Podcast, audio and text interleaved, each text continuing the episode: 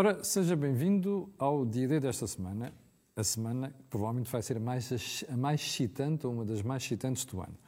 E já percebeu porquê? Porque estamos com agitação política, temos a discussão sobre o Orçamento do Estado e temos uma ameaça, entre aspas, de dissolução da Assembleia da República e convocação de eleições antecipadas. Ora, esta semana está comigo Miguel Morgado e o João Marcos de Almeida. E o que é que temos para si? Exatamente isso, Orçamento do Estado e o Estado da Geringonça e também a situação no Partido Popular Democrático, PPD. Já não havia isto há muito tempo. Normalmente quem diz PPD é Pedro Santana Lopes. E nas notas finais vamos a António Costa e ao brutal ataque que fez aos reguladores em Portugal e finalmente ao último Conselho Europeu. Miguel, queres começar? Podemos começar. Uh, nós hoje estamos uh, nesta tarefa ingrata de iniciar o comentário numa semana onde tudo pode acontecer. Uh, nós não devemos excluir a possibilidade dos partidos de geringonça, enfim, ainda recuarem, sem dizer que recuaram, de chegar a um entendimento, não sabemos. Quem é que achas que pode mais provavelmente recuar? O PCP, apesar da posição tomada hoje, ou o Bloco de Esquerda? Eu acho que nesta fase já nenhum deles tem uh, cara pública para recuar. Quem é mais sensível uh, à hostilidade pública e do comentariado a grandes mudanças é o Bloco de Esquerda. Vive hum. mais, vive mais do frenesimo mediático do que o Partido Comunista, portanto o Partido Comunista está mais disposto a engolir em nome de grandes propósitos históricos. Já, Cunhal já fez isso nos anos 80. Fez isso, não, e os comunistas têm feito isso nos últimos seis anos, com muita regularidade. Mas, apesar de tudo, o, a intervenção do Jerónimo Sousa hoje de manhã não lhe dá muita margem de recuo, de facto. Uh, a outra coisa que é estranha na, nas declarações de, de Jerónimo Sousa hoje, na medida em que ele volta a falar de medidas que não têm exatamente um teor orçamental, quando, uh, ainda há dois dias, o João Ferreira interpelava uh, alguns dos, dos, dos, críticos que diziam, dos críticos do Partido Comunista, que diziam que no fundo o Partido Socialista estava a fazer tudo, a aprovar aqueles pacotes dos Conselhos de Ministros, etc., que não eram precisamente medidas com, de teor orçamental, mas, por exemplo, as reformas do mercado laboral, que estavam fora do orçamento, que não são medidas orçamentais, mas que estavam a ser colocadas em cima da mesa para aliciar o Partido Comunista a uma abstenção ou a uma aprovação do, do orçamento na Assembleia da República. E João Ferreira que dizia, nessa interpretação que eu vi nas redes sociais, não, mas o Partido, o Partido Socialista no Governo está a aprovar essas coisas, mas medidas de teor orçamental. Diga uma que, em que o Governo esteja a propor, a pôr em cima da mesa, que tenha sido uma reivindicação do Partido Comunista. Como quem diz, nós estamos a discutir o orçamento. E, portanto, aqui o aumento de impostos que o Partido Comunista quereria para determinados segmentos, para aumentar a receita, aumento de despesa para cobrir determinadas necessidades sociais, as reivindicações do Partido Comunista, o que ele estava a insinuar era não, o Partido Socialista não está a dirigir isso, portanto pode continuar a aprovar essas matérias se não diz respeito ao orçamento. Portanto, dá a ideia que, ao contrário do que nós estamos habituados, que há sempre uma grande sintonia pública do Partido Comunista, sobretudo em momentos tão graves como este, desta vez essa sintonia com mais dificuldade se está a realizar. Talvez por isso Mas Jerónimo Sousa esteja a ler do papel integralmente, não se atreve a dizer uma palavra, uma sílaba fora do guião que ele é que há divergências claras dentro do Partido Comunista Português. Nós sabíamos que havia divergências uh, desde o início quanto à formação da própria geringonça. Mas, os ultras não queriam. Os ultras não queriam, mas os ultras tinham ficado numa minoria, tanto quanto eu sei, bastante pequena e, portanto, gerível dentro do partido. Não sei se esse equilíbrio de forças mudou ou se houve uma ponderação de que este declínio do Partido Comunista, que é um declínio histórico, não terá sido acelerado por esta excessiva associação à geringonça. Não sei quais são os... Como o Bloco e o PCP já cravaram uma espada no chão e dificilmente podem recuar, tu antecipas que seja o Governo a recuar? Eu, nesta fase, acho que os atores políticos que contam, nesta, para mim, nesta fase mais decisiva, ou seja, quem está neste momento na oposição à direita deve se preparar para eleições. Não vale a pena estar a perder muito tempo com o cenário em que tudo permanece como dantes, porque aí é seguir a vida como dantes. Acho que agora as atenções, as energias, os recursos devem ser mobilizados para se preparar para eleições a breve trecho. Mas há uma coisa também curiosa. Nós vimos este frenesim do Governo, em sucessivos Conselhos de Ministros, a aprovar pacotes não orçamentais de medidas, algumas delas desastrosas para o país, para aliciar os partidos da geringonça, nem que fosse só o Partido Comunista. Se não houver eleições, o que acontece a essas medidas? Elas foram aprovadas em Conselho de Ministros. Elas é para terem vida para além da dissolução do Parlamento? Não é. É que se não for, nós percebemos bem o estado a que o Partido Socialista deixou o país chegar. aprovam-se coisas, algumas delas da maior gravidade, para salvaguardar mais um ano de governo, que na verdade depois até podem ser postas no caixote do lixo, porque até é conveniente serem postas no caixote do lixo para não prejudicar o país. Nós, neste momento, estamos reféns de uma estratégia pessoal e partidária de António Costa. O país vive esse momento de instabilidade apenas graças a essa estratégia que foi escolhida por ele, reiterada por ele e que servia às conveniências dele. Convém não perdermos o, o foco no meio de todo oh, este turbilhão. Oh Miguel, antes de ali ao João, eu não conheço nenhum analista sério que tenha dito bem deste orçamento. Ainda hoje, a doutora Teodora Cardoso considera um péssimo orçamento. Ora, em tua opinião, vale a pena ter orçamento a todo custo, como sugere o Presidente da República, ou merecíamos ter eleições antecipadas? Não, eu não acho que mereça ter orçamento a todo custo. Isso vale para agora, vale para qualquer circunstância. Uh, e mais, como eu sei que o argumento que o Presidente da República tem avançado uh, para justificar não as eleições antecipadas, porque isso não, não decorre da vontade dele, mas do facto da geringonça estar a desintegrar, mas da pressa que ele tinha em convocar eleições caso a geringonça caísse, como parece que está a cair, uh, o grande argumento era o orçamento por causa dos fundos, por causa da execução dos fundos. Sim. Ora, eu acho que quando nós chegamos a esse estado da discussão, é porque isso é um sintoma de quão grave é a situação do país, em que já nada existe na nossa discussão pública senão a execução mais atempada ou menos atempada de fundos europeus. E eu recordo as pessoas que eh, nós temos muitos fundos para executar do PRR, eh, que já estão alguns a ser executados. Mas do 60% último, está adjudicados. Do último quadro comunitário de apoio, estão para executar é 11 mil milhões de euros. Portugal não tem uma escassez de. Quase tanto como a famosa bazuca. Quase tanto como a famosa bazuca, enfim, Bom, com as Já antes de voltar a isso, João, eh, qual é a tua opinião? Vamos ter eleições ou tu achas que o Bloco e o PCP ainda têm espaço para recuar? Bom, boa noite antes de mais. Eu concordo com o Miguel que é ingrato, é uma, estamos no princípio de uma semana cheia de incertezas, mas eu vou arriscar, não vale a pena estar com, com meias palavras, vou arriscar. Acho que vamos ter eleições Acho que. Mas porquê? Porque achas que Acho que o Bloco e o PC é difícil recuarem. É difícil recuarem. Eh, eu concordo que se algum deles recuasse, seria mais o Bloco, o PCP, não tanto pela exposição mediática, como disse o Miguel Amora, também seja verdade, mas porque há uma maior. Uh, volatilidade de votação entre o PS e o Bloco do que entre o PS e o PC. Ou seja, o PC tem o seu eleitorado mais firme e o Bloco é um eleitorado muito mais volátil e que navega entre o PS e o Bloco. Uh, nesse sentido, o Bloco pode ter mais a perder com eleições antecipadas. Mas eu acho que já, que já chegamos a um ponto em que é tarde, começa a ser muito tarde para eles recuarem. Portanto, neste momento, se eu tivesse que apostar, apostava em eleições antecipadas. Agora, não é um risco para os dois partidos. É, e esse é o, ponto, é o, o segundo ponto que eu ia dizer.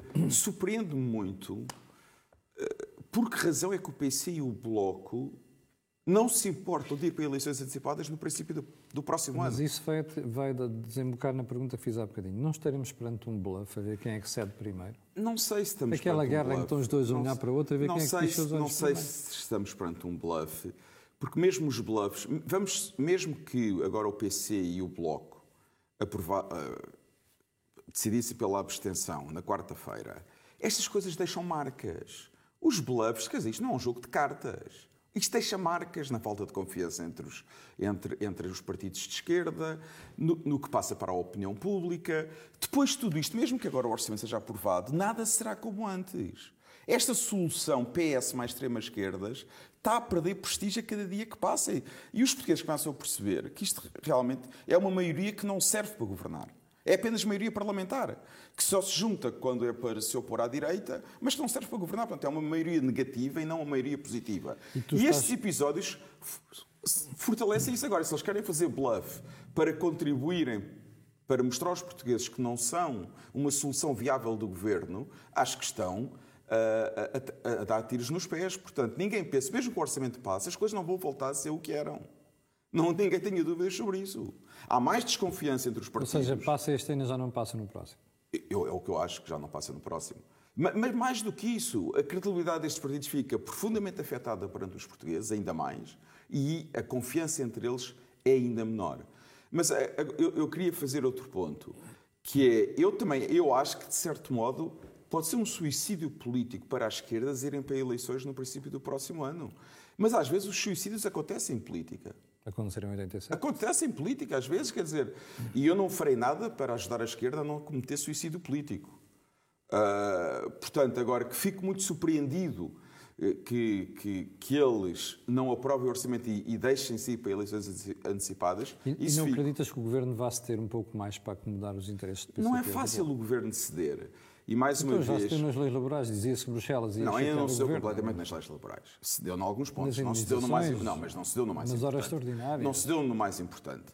Ah, eu acho que António Costa está, mais uma vez, a pensar no seu futuro político. E ele também não ah, se quer é afastar muito. Anos, não, é? ele não, não, não, não, e agora? Agora, ele não quer hostilizar não, demasiado digo, Bruxelas. Foi, foi uma constante não, não, nos últimos seis anos. Não, foi uma constante, provavelmente desde que ele ingressou na JS. Na JS. uh, mas agora continua a pensar no seu futuro político. E se calhar está a pensar. Uh, continua a pensar certamente em lugares europeus, ir para Bruxelas um dia e também não pode afastar-se muito do, das políticas económicas que a União Europeia defende. Mas ele aqui também tem que ser cauteloso e está a pensar no futuro dele. E depois há outra hipótese. Se calhar António Costa está mesmo cansado. António Costa quer fugir, como Guterres fugiu. Só que tem que arranjar uma maneira diferente para fugir. Quer dizer, não podemos excluir isso.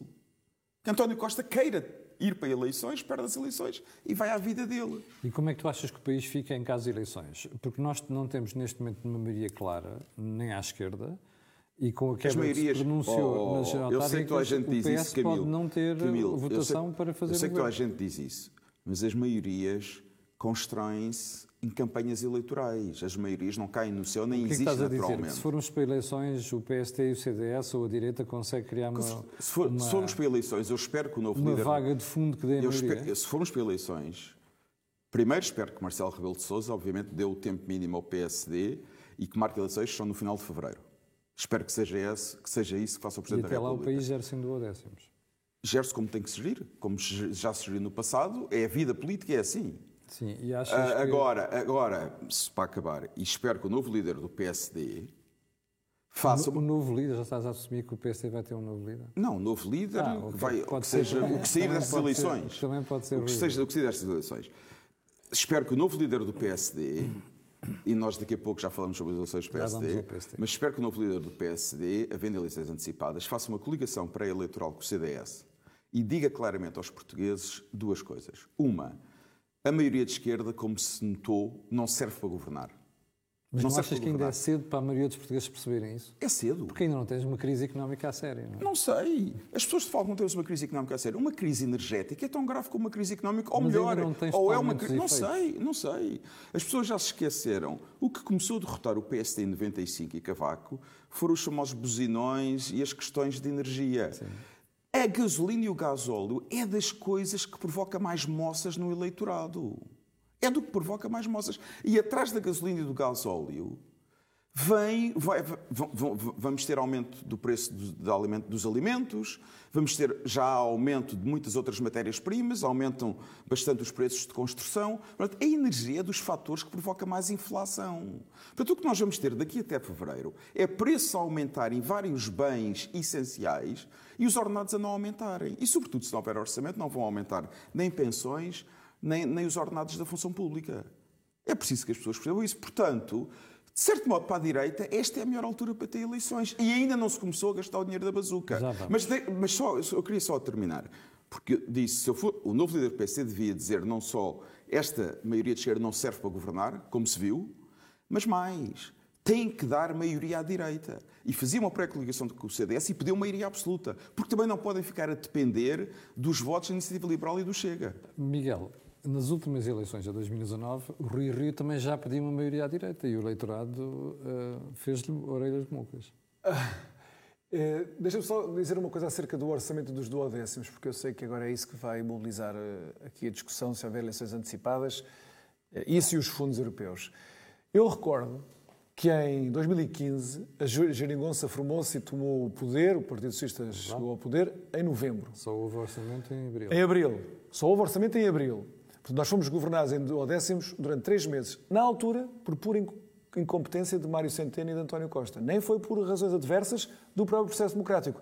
Escolhas incompetentes e irresponsáveis de António Costa e, e, e Mário Centeno que levaram ao chumbo em fevereiro do orçamento pela Comissão Europeia e voltou para trás, portanto, o governo foi forçado a fazer um outro orçamento. É muito curioso para quem. Eu, na altura, era deputado e, portanto, tive que ver isto aqui em tempo real.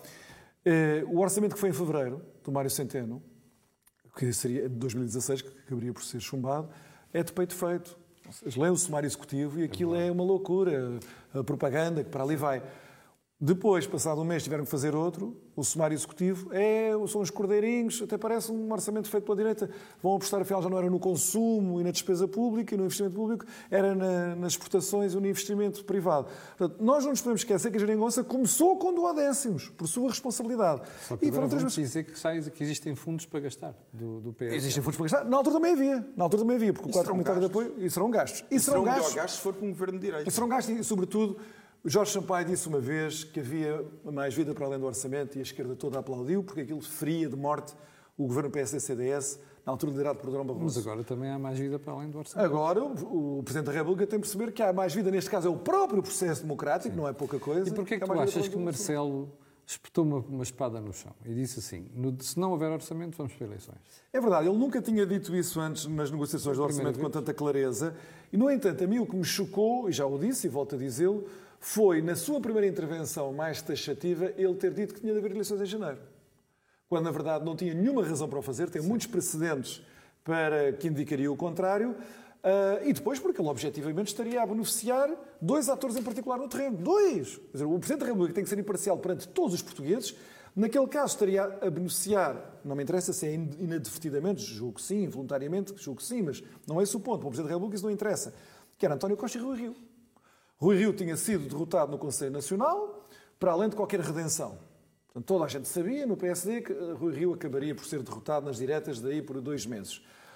É por isso que Rui Rio, assim que ouve Marcelo Rebelo falar, diz: não, não, mas espera lá, que afinal de contas nós temos que mudar aqui o calendário, temos que adiar as eleições China é dia, porque eh, vamos para eleições antecipadas e o PSD não tem eh, tempo de, de se organizar com outra liderança, com este calendário eleitoral, se houver eleições em janeiro. Mas tu achas que tem? É e vamos agora à parte do PPD ou do PST. Tu achas que o PST tem tempo para se reestruturar, mudar de liderança? Se houver eleições em fevereiro, tem toda. Se o Presidente da República quiser fazer eleições a 14 ou 15 de janeiro, não tem. É evidente. E qual é, qual é que achas que vai ser? Agora, há muita coisa que se pode fazer para garantir que em fevereiro o PSD está preparado para eleições. O PSD só precisa de formalizar a eleição do seu líder, seja Rui Rio, seja Paulo Rangel. Agora é indiferente. Só precisa de encurtar os prazos, digamos assim. No fundo, seria passar o Congresso, que está marcado para 15 de janeiro, para o fim de semana ali de, de meados de janeiro, e trazê-lo para a véspera de Natal, para 18 de dezembro. Não é véspera de Natal, não é dia 24, Sim, claro. mas o último fim de semana antes do Natal. E isso faz convocando um novo Conselho Nacional, tendo as eleições diretas a 4 de dezembro e depois o Congresso dia 18 de E achas que o partido iria nessa? Eu acho que, dados os novos dados da situação, o partido facilmente uh, acompanharia esta, este encurtamento e, de prazos, sobretudo para garantir que, é que depois. o partido não haveria de ir nessa? Sobretudo. Camilo. Sobretudo, pergunta, mas, mas, pergunta... Isto, mas, só dizer isto, mas só dizer isto, sobretudo a partir do momento em que tivesse clarificado e legitimada a nova liderança, hum. uh, e, a meu ver, facilitaria muito uh, o novo líder do PSD, como toda a gente sabe, eu prefiro que seja Paulo Rangel, que seja Rui Rio, mas que o novo líder decida candidatar-se. Aí eu já não estou com o João Marcos Almeida, acho que o PSD deve ir sozinho a eleições a pedir a maioria absoluta. Já o que se faz depois com as eleições. O partido pode não ter interesse em fazer isso, por uma razão muito simples, por achar que não há tempo para sedimentar uma nova liderança. Não, não, e, não. Espera, não, espera, deixa-me falar. Deixa eu pergunta de jornalista, eu não sou jornalista, eu estou a fazer jornalista. Pode achar que não há tempo para sedimentar uma nova liderança e pior do que isso, que o partido não tenha tempo para ter um programa e um programa discutido e um programa que convence o país. Oh, Camilo, eu não acho, não acho nada disso. Bom, primeiro, uh, voltando a Marcelo, depois já vou. Mas deixa-me só dizer uma coisa então sobre isso do programa, já agora só para terminar, já te dou a palavra. O Paulo Rangel fez saber, julgo que ontem, que uh, estaria já a preparar em simultâneo a moção de estratégia com o programa eleitoral. E, portanto, há uma candidatura que está a antecipar os prazos que são necessários de antecipar para estarmos preparados para eleições em fevereiro. Rui Rio tem a obrigação de fazer agora o mesmo. Até agora não sabemos se está a fazer ou não, mas ele também tem a obrigação de agora começar a preparar um programa eleitoral, porque ele pode ganhar as eleições. Pode ganhar. Marcelo. Marcelo. Eu acho que Marcelo vai marcar não havendo orçamento de quarta-feira, acho que Marcelo vai marcar eleições para a segunda quinzena de fevereiro. De fevereiro. Sim, porque vai perceber E, portanto, que o dá PSD tempo precisa Sim, vai dar mais. tempo ao PSD. Estou convencido disso. Acho que estou convencido disso. E não vai ser criticado pelo PS se fizer isso? E pela extrema-esquerda? Mas a vida, quem está na vida Favorecer a política- sua família Não, política? não está a favorecer a sua família política, está a dar tempo, quer dizer, há precedentes. democrático. Há precedentes, está, quer dizer, há precedentes. O que é que. Jorge Sampaio fez quando o PS elegeu o a Ferro Rodrigues? aquilo que acho que Não. Jerónimo de Sousa e a Catarina Podem dizer à vontade, mas aí o Presidente da República tem que explicar, e acho que o Presidente da República aí vai, vai, vai explicar porque é que o faz, defendendo o processo democrático, e, e acho que vamos ter, que vai marcar eleições para a segunda quinzena de suspeito que fevereiro. António Costa dê- muito jeito que Rui Rio continue na liderança do PSD Pois dá, mas, às mas, mas quer dizer, apesar de tudo, eh, esperemos que os militantes do PSD não façam sempre o que dá jeito a António Costa. Não é? Quer dizer, não, é o pa- o papel dos militantes do BPD é fazer o que não dá jeito a António Costa. Ah, e, portanto, eu acho que vai haver eleições, as eleições serão na segunda, quinzena, de, fevereiro. O que dá tempo ao, ao- ao- PPD para se organizar. Como disse o Miguel, o, Só o- teríamos governo em maio. o Congresso, quando for, quer dizer, eu acho que a essência da democracia é muito mais importante que a formalidade da democracia. Temos governo quando tivermos que ter. O que me interessa é ter um bom governo. Quer dizer, temos governo quando tivermos que ter. Quer dizer, e, e acho que pode-se antecipar o Congresso. E aí, se Paulo Rangel ganhar, como eu espero que ganhe, eh, não há o Conselho Nacional, obviamente, que estará alinhado com o novo líder do PSD e, portanto, vão aprovar a antecipação do Congresso, ah, sobretudo porque sabem que há eleições.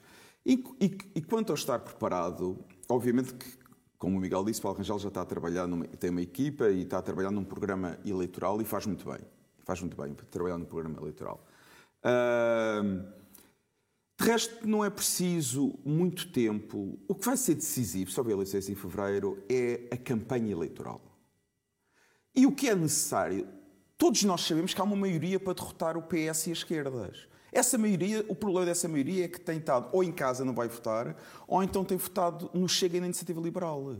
O que compete a um líder do PSD, que eu, que eu espero que seja Paulo Rangel, é fazer uma campanha suficientemente forte e de qualidade para conseguir que bastantes eh, abstencionistas nos últimos anos saiam de casa para ir votar e vá buscar votos ao Chega e à Iniciativa Liberal. É isso que eu espero para o PSD ganhar bem as eleições e se não ganhar com a maioria absoluta, pelo menos ficar Mas, próximo da maioria Isso não absoluta. implicava que Paulo Rangel tivesse trazido o discurso mais para a direita e para questões securitárias, que é o grande caminho Mas, do mas, Chega. mas quer dizer, mas, mas ó, ó, ó, Camilo, vamos ver qual será o discurso. A campanha do PSD começou agora. Ainda nem, eu, nem começou a campanha eleitoral. Daqui que é que até tu lá. achas que era preciso fazer Não, o que eu acho, eu acho, eu acho que. Não, não, vamos, não vai buscar todos. Claro. Agora, se Paulo Rangel fizer uma boa campanha, o Chega pode ter 5 ou 6% e não 10 ou 11%. Porque Paulo Rangel já foi muito claro que quer unir o espaço que vai desde o centro-esquerda até à direita. Mas ele diz que mas ele não, ele não fala no Chega. Claro que não fala no Chega. Porquê é que ele há de falar do Chega? Ele não tem que falar do Chega. Ele tem que falar para o eleitorado do Chega. Se- não tem que falar do agora Chega. imagina este cenário. Chegamos a eleições. Não, mas, PSD daí, mas espera, mas só, maioria, mas, mas com o antes, Chega só- tem. mas é antes, por- antes, eu não quero, antes temos as eleições no PSD, que são muito importantes. E se acontecer, como vai acontecer, este é um ponto que eu quero sublinhar, se acontecer que quarta-feira há orçamento e que vamos para eleições antecipadas, Rui Rio vai continuar a dizer, como já tem dito, que é o que está melhor preparado para ser Primeiro-Ministro, porque tem experiência executiva, por ter sido 12 anos Presidente da Câmara do Porto. Não é a mesma coisa. Não é a mesma coisa. E esse ponto para mim é fundamental e Paulo Rangel tem que o sublinhar muito bem. Quer dizer, se para ser bom Primeiro-Ministro bastasse ser Presidente da Câmara, António Costa é o melhor exemplo que não chega. António Costa foi Presidente da Câmara e não foi por causa dessa experiência executiva que ele foi bom Primeiro-Ministro. Mas há outro exemplo que Paulo Rangel deve dar. Quando Passos Coelho chegou Primeiro-Ministro, não tinha experiência executiva nenhuma. E foi um grande Primeiro-Ministro. Portanto, as experiências executivas do passado, noutros lugares, não têm nada a ver em relação à qualidade de um Primeiro-Ministro.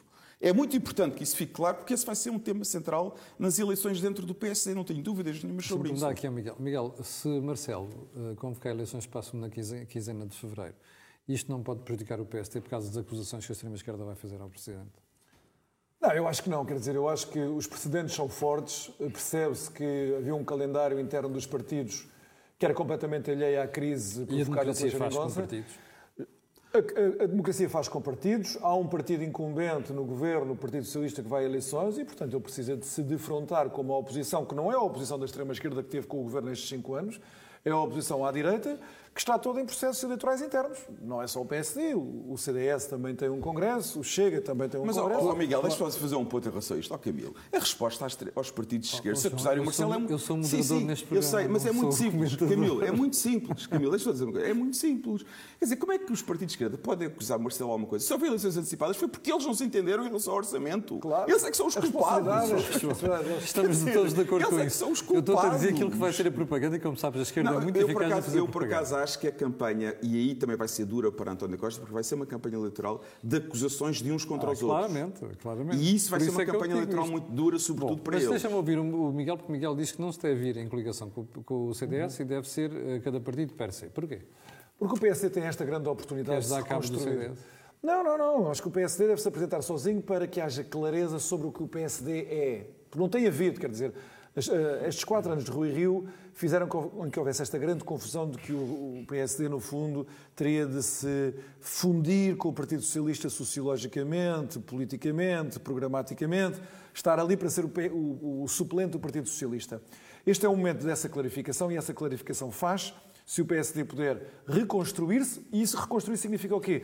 Eu não me esqueço que foi com o Rui Rio que assistimos à fragmentação da direita, quer dizer, a formação do Chega, da Iniciativa Liberal, da Aliança, etc. Reconstrução do PSD passa também para o PSD ter uma oportunidade, e tem que ser em eleições, não pode ser de outra maneira, de apelar, de sim, apelar deixa-me aos vários eleitorados. questão. Tu não achas que o discurso de Paulo Rangel é suficientemente claro para o eleitor do PSD perceber o que é que ele quer, ao contrário de Rui Rio? Primeira pergunta. Segunda pergunta. Se o PSD fosse coliga- coligado com o CDS e, eventualmente, com a Iniciativa Liberal, eram muito menos votos desperdiçados que podem fazer uma diferença brutal para uma maioria. Não, isso é verdade. Há, muitas, há sempre argumentos, sobretudo no método onde, para irmos em coligação pré-eleitoral. Eh, Eu, no entanto, aguardaria para, com esta posição de base, digamos assim, com esta posição de base, de irmos sozinhos. Neste caso, irmos na primeira pessoa do plural, porque, enfim, sou militante do PSD. Irmos sozinhos não é que estejamos fechados aos outros, não é que não estejamos dispostos para colaborar com os outros, não é que estejamos a, a pensar que queremos o poder só para nós, não é bem isso. É que haja uma, uma possibilidade de clarificar o, PS, o- o- papel do PSD como uma grande federação desses, de todos esses espaços. É assim que eu vejo o PSD agora, em 2021 ou 2022, e para o futuro, porque eu acho que este, este, este, este momento que nós estamos a viver na vida interna do PSD é importante para clarificar as coisas para o futuro.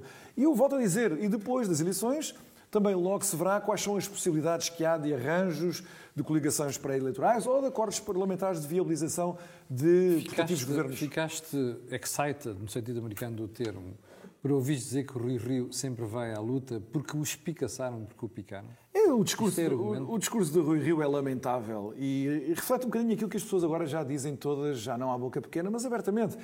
Rui Rio é estimulado, sim, eh, na animosidade, no ressentimento, contra os seus adversários internos do, do PSD, como nunca foi mobilizado eh, para discutir a política do país com o Partido Socialista, que o humilhou Exatamente. sistematicamente, que o enxovalhou sistematicamente ao longo destes quatro anos. Ah, e Rui Rio revela que o que está em causa, de facto, já não é tanto se ele tem um, um programa para o PSD e para o país no futuro, é esta ideia de não querer ser derrotado por pessoas que ele odeia. E ele revelou isso. É muito mau quando um líder político, sobretudo um candidato a primeiro-ministro, deixa exteriorizar de uma maneira tão patente que é mobilizado por ressentimentos e por, e por ódios pessoais. Não é, por- não é porque nós aqui sejamos puros e não padecemos também desses defeitos, desses vícios, não é isso. É porque naquela posição de liderança isso cega-o. Cega-o para a escolha de pessoas, cega-o para a escolha de prioridades e cega-o também na escolha dos adversários políticos. E ele tê-lo feito daquela maneira revela o estado de nervos interior que ele e o seu grupo neste momento têm nesta eleição. Não é saudável. Imagina este cenário. Vamos para eleições, a direita não tem maioria, a não ser que o Chega. Nessa altura, Paulo Rangel, ou quem quer que seja, deve renunciar com o Chega, um apoio parlamentar. Nós não sabemos o que é que vai acontecer. Eu não sei mesmo. Eu não vou estar agora a Vamos discutir. considerar as eleições no PSD. Eu a- agora, agora nós temos este desafio muito mais importante que é de ter o PSD pronto, a tempo e horas, com um programa, com pessoas em quem o país confie, que são um grande desafio. O E há tempo tem- para fazer isso? Eu acho que há tempo a fazer isso. Claro, não, com eleições na primeira quinzena de janeiro parece-me difícil, até por causa dos prazos constitucionais e da lei eleitoral. Mas com eleições em fevereiro isso é perfeitamente viável. Eh, aliás, é o que eu estava a dizer, a candidatura do Paulo Rangel já está a tratar disso. Espero que a candidatura do, do Rio, espero sinceramente, também esteja a tentar fazer a mesma coisa. É preciso reunir pessoas em quem o país confie. Uhum. É preciso que o discurso e o posicionamento político do líder, seja do Rui Rio, seja do, do, do Paulo Rangel, seja claro para toda a gente, para os adversários à esquerda, mas também para os eleitorados que até agora têm estado noutros partidos. E achas que Paulo é Rangel vai conseguir mobilizar essas pessoas em que o país tem de confiar? Ele não tem outro remédio. Ele não tem outro remédio. Quer dizer, ele tem uma tarefa, ele tem uma tarefa que, que é tão simples quanto isto.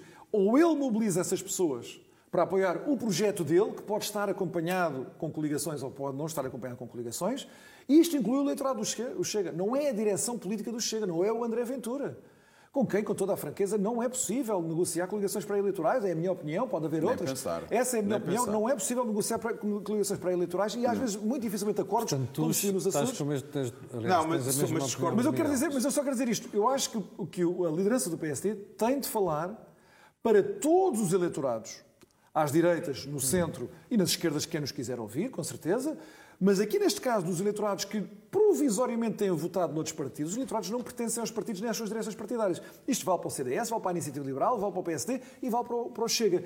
Eu acho, no entanto, que o PSD tem a obrigação de falar para todos esses eleitorados. Rui Rio não tem feito. E o que eu digo e o que eu espero é que Paulo Rangel, se for ele o líder do PSD, tem de o fazer. Uh, João, há bocado fiquei com a ideia que tu querias uma coligação um, pré-eleitoral. Com o CDS, quero.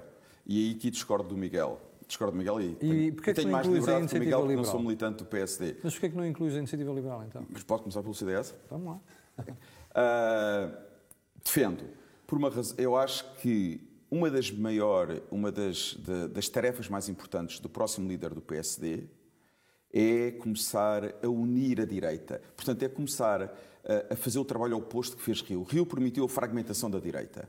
E o próximo líder tem que começar a unir a direita. Mas e começar houve uma coligação. E, exatamente, e começar com uma coligação com o CDS é um sinal muito forte que temos uma nova liderança no PSD que quer começar a unir as direitas. Mas, oh, João, o, o, a Iniciativa Agora, Liberal neste momento tem mais votos, ou melhor, mais perspectiva de crescimento do que o CDS. Oh, Por que não incluírem ele? Eu não tenho nada, se a Iniciativa Liberal quiser fazer parte de uma grande coligação com o PSD e com o CDS, é muito bem-vinda. Agora, o que eu acho é que o novo líder do PSD não deve fazer um único esforço para, para que isso aconteça. Tem que ser a Iniciativa Liberal a fazer esse esforço. Eu não acredito, pela experiência das eleições em Lisboa, não acredito que a Iniciativa Liberal queira fazer parte de uma coligação uh, com o PSD. Mas não aprendeu não acredito.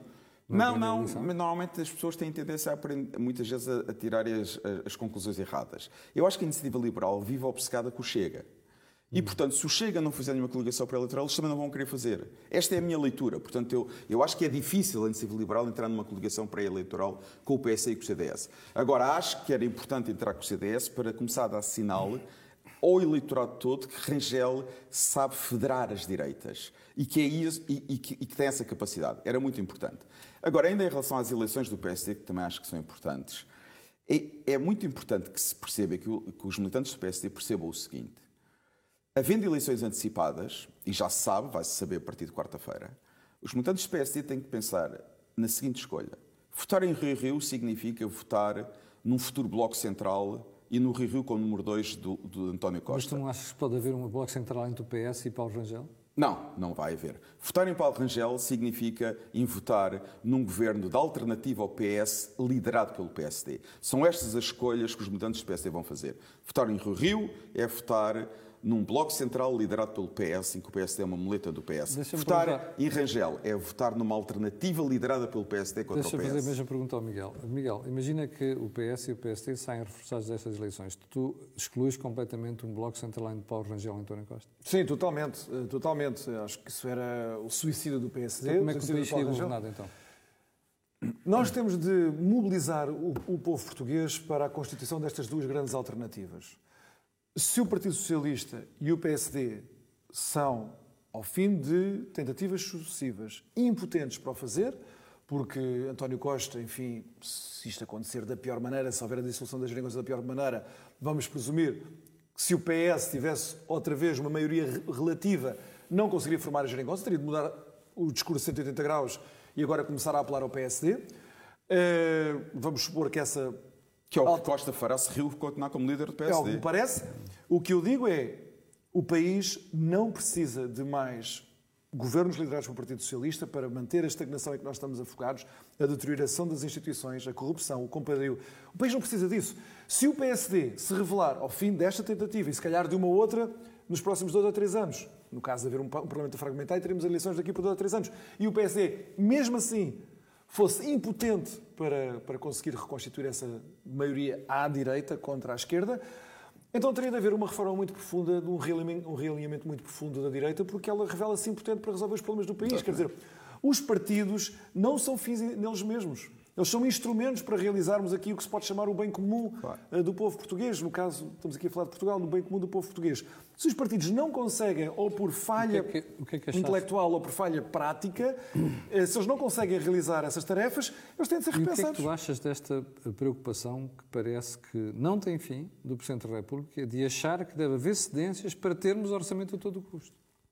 O Presidente da República quer proteger-se ao máximo de ser responsável das acusações, Camilo. Pela, pela provocação de uma crise política. E, portanto, ele estará ao lado da destruição da reforma laboral responsável pela, pela grande vaga de emprego que nós tivemos desde 2013 até hoje, até hoje, que o louros que o Partido Socialista reivindica para si, reforma já agora eh, levada a cabo, pensada eh, pelo Pedro Martins, que era na altura o Secretário de Estado do Emprego do governo de Pedro Passos E por um governo que tinha que partidos? PSD e CDS. Uh, Marcelo Rebelo Sousa não se importa que a CDS vá até esse ponto. Mas não é estranho. Uh, ele quer estar protegido na sua reputação, no seu prestígio junto dos portugueses, para que ninguém possa acusar este homem não fez tudo o que era possível para evitar a crise política, seja lá o que isso quer dizer. Exatamente. E está disposto até a dizer coisas como eu ouvi-o dizer, enfim, inacreditáveis. Dar os parabéns ao PS pelas assistências. E, não, e que era muito Ele... importante não haver crise política porque vinha aí uma nova pandemia, podia vir uma nova pandemia. Quer dizer, todos os argumentos são bons para justificar a perpetuação do governo. E eu aqui não estou a dizer que ele acredita mesmo naquilo. Estou a dizer que é o desespero dele de encontrar argumentos para sentir protegido na sua persona pública uhum. de que foi a última pessoa a quem se pode sacar uma responsabilidade por esta crise. Muito bem. Uh, você está com Só... o dia D. Espera aí. Espera aí. Você está com o dia D. E antes de irmos às notas finais, que este programa vai ficar enorme hoje, João, 30 segundos. Só um ponto muito, mais, muito rápido em relação outra vez ao PS e CDS. Eu acho que é uma, que o próprio Paulo Rangel tem essa experiência que trouxe do Parlamento Europeu. É? E certo, seguramente o Parlamento Europeu marcou muito Paulo Rangel como político. Portanto, o político vai voltar à política portuguesa ao mesmo qual que é saiu. a experiência que? Ele teve no grupo PPE, onde o PS e o CDS fazem parte. Portanto, hum. a família política de Paulo Rangel na Europa é uma família política onde estão o PSD e o CDS. O problema é que o CDS fala muito pouco hoje em dia em Portugal, João. Esse é que é o critério. Mas é, mas é o que é. E, e o valer pouco um dia não quer dizer que as coisas mudam. Bom, você está com o Dia D, que é o programa criado aqui no âmbito do canal, canal A Cor do Dinheiro, para ver o país à direita. Bom, nós estamos no momento das notas finais. Já devíamos ter finalizado o programa, mas esta semana estamos a dar mais tempo porque é uma, uma semana especial. João, último Conselho Europeu. O último Conselho Europeu, então, tem que ser muito breve. Houve duas questões uh, centrais. Uh, e aqui vou ter que ser breve e simplificar. Uma questão, a Polónia. Hum. E, e Merkel teve muito bem no seu último Conselho Europeu. E é um, talvez um dos poucos pontos. Quer dizer, não vamos já Exatamente, em que Merkel é muito então, importante. Então estás de acordo que o se... Tribunal Constitucional Polaco desafia uh, o Tribunal de Justiça na União Europeia? Não, só, Camilo, não, eu não estou de acordo com o Tribunal Constitucional Polaco. O que eu acho é que estas questões, como disse Merkel, são questões mais políticas que jurídicas e que não se resolvem hostilizando abertamente um Estado-membro. Mas espera, eu perceberia que fosse político se fosse o Primeiro-Ministro polaco a dizer isso. Não foi, foi o Tribunal Constitucional. Exatamente, mas isto revela, e Merkel, e Merkel, disse isso muito bem, porque ela sabe, as pessoas já se esqueceram, o Tribunal Constitucional alemão, há cerca de um ano e meio, dois anos, disse basicamente o disse mesmo. A mesma coisa. engoliu. Disse basicamente mas engoliu. Disse a mesma mas, coisa. mas engoliu a decisão do Tribunal de Justiça do Luxemburgo. Está bem, e agora vamos ver o que é que o Tribunal de Justiça Europeu vai decidir. Vai haver, há uma questão que está perante o Tribunal de Justiça Europeu. Eu acho que vamos a ver o que é Europeia, pessoalmente, eu sou moderador, mas vou dizer o que penso. Eu acho que a Comissão Europeia está a ser demasiado simpática com a Hungria e com a Polónia. E acho que houve Polónia que houve Hungria. Não é questão de ser simpática. Não, a Comissão Europeia tem tido, aliás, palavras muito duras, quer com a Hungria, com a Polónia. Palavras duras é uma coisa, mas, o problema é que depois não decide. Mas há uma coisa que nós temos que perceber. Uh, e eu, quer dizer, temos que fazer aqui dois pontos. Por um lado, eu pessoalmente critico o governo polaco. Mas eu sei distinguir o governo polaco da Polónia e da importância da Polónia como membro da União Europeia. Não é o governo polaco, e mais, é o Tribunal Constitucional Está bem, mas o Tribunal não Constitucional... É e esse é que é o problema. O Tribunal Constitucional polaco foi politicamente instrumentalizado pelo governo polaco. São pessoas de confiança política e nomeadas pelo atual Ah, governo polaco. vês como é preocupante Exa- para Claro, mas eu não estou a dizer que não é preocupante. é esse o ponto. Mas, ó Camilo, mas o meu ponto Eu acho que é- temos que guardar a discussão Quando as- sobre a jurisprudência constitucional quando as, europeia quando as para outro programa. quando as coisas são aqui. preocupantes, não se resolvem hostilizando abertamente um Estado-membro e começando a falar em disparates como o Polexit e a saída da Polónia da União Europeia, que acho que são disparates absolutos. E mais, temos que perceber a posição da Alemanha e vão ver que o próximo governo alemão não vai mudar muito em relação a Merkel, porque para a Alemanha é um interesse nacional A fundamental. Alemanha é que a um bloco continue- central permanente. Não, não, é- não, é, não é que seja bloco central, e não vai ser bloco central, é que é fundamental que a Polónia seja membro da União Europeia. Agora, há outro lado que eu acho que é positivo em relação à Polónia. Este fim de semana, Donald Tusk foi eleito novamente líder da plataforma plataforma cívica, que é o partido de centro-direita. Eu acho que Donald Tusk tem muitas hipóteses de voltar a ser primeiro-ministro polaco nas próximas eleições. E é nisso, e, e é estes combates políticos que devem ser feitos. E é dar tempo para as populações desses países fazerem os seus combates políticos antes de pessoas de outros países começarem logo a falar da saída da Polónia da União na Hungria há Europeia. uma série de anos e a Hungria é o que é. Uh, Miguel, uh, segundo ponto, Ah, eu, eu, eu, eu o sobre- discurso de António Mas Costa consigo contra os queria dizer uma coisa. Ah, vamos lá. Eh, para além da questão da Polónia, houve outros dois temas muito importantes, talvez até mais importantes que o da Polónia no, no grande cômputo das coisas. Em primeiro lugar, uma questão não é, que não é de todo comentada aqui em Portugal e que tem maior gravidade, que é o que está a passar na fronteira da Bielorrússia com a Polónia, em que uma vez mais há um, um tirano apoiado aqui por partidos políticos portugueses eh, que está Dos quais depende provocar. orçamento. é isto, dos quais depende o Orçamento de Estado de António Costa, eh, que está a instrumentalizar a vida de centenas de É milhares de pessoas, a pô-los sob risco de vida, canalizando, são aviões, da Bielorrússia que trazem as pessoas, os refugiados, eh, refugiados e imigrantes do Médio Oriente, para tentar, tentar forçar a entrada na União Europeia através da fronteira com a Polónia. A situação é muito grave, a fronteira é muito grande, aproxima-se o inverno, já houve várias pessoas que morreram, não é só no Mediterrâneo que morrem pessoas afogadas que tentam migrar para a Europa, é também ali, e a, e a- e a questão não está a ser discutida.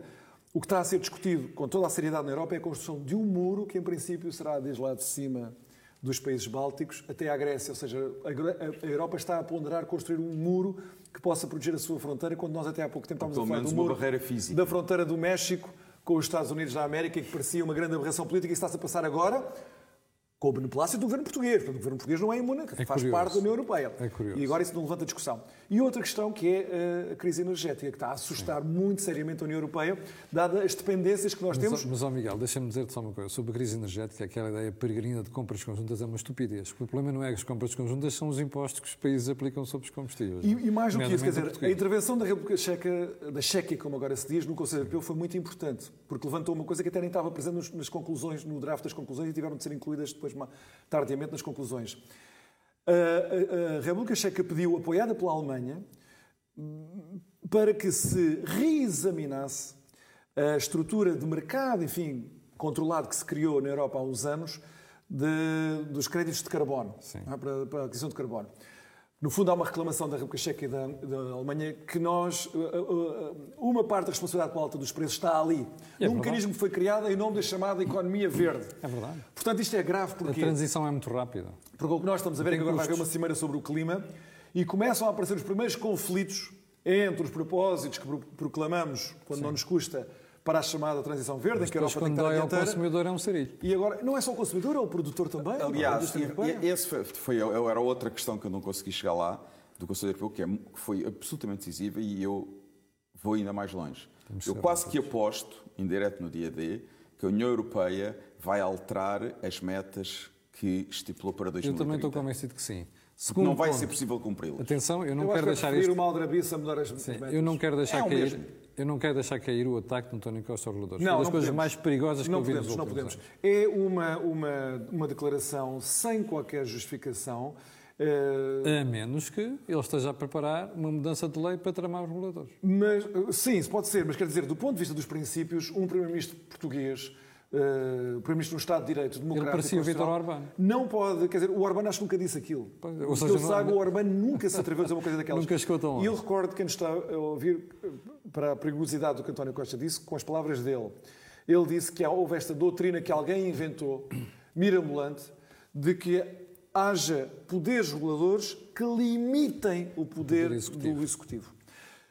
O que António Costa formulou com todas as letras é um repúdio da extensão natural para o Estado moderno, no século XX e século XXI, do princípio de separação de poderes.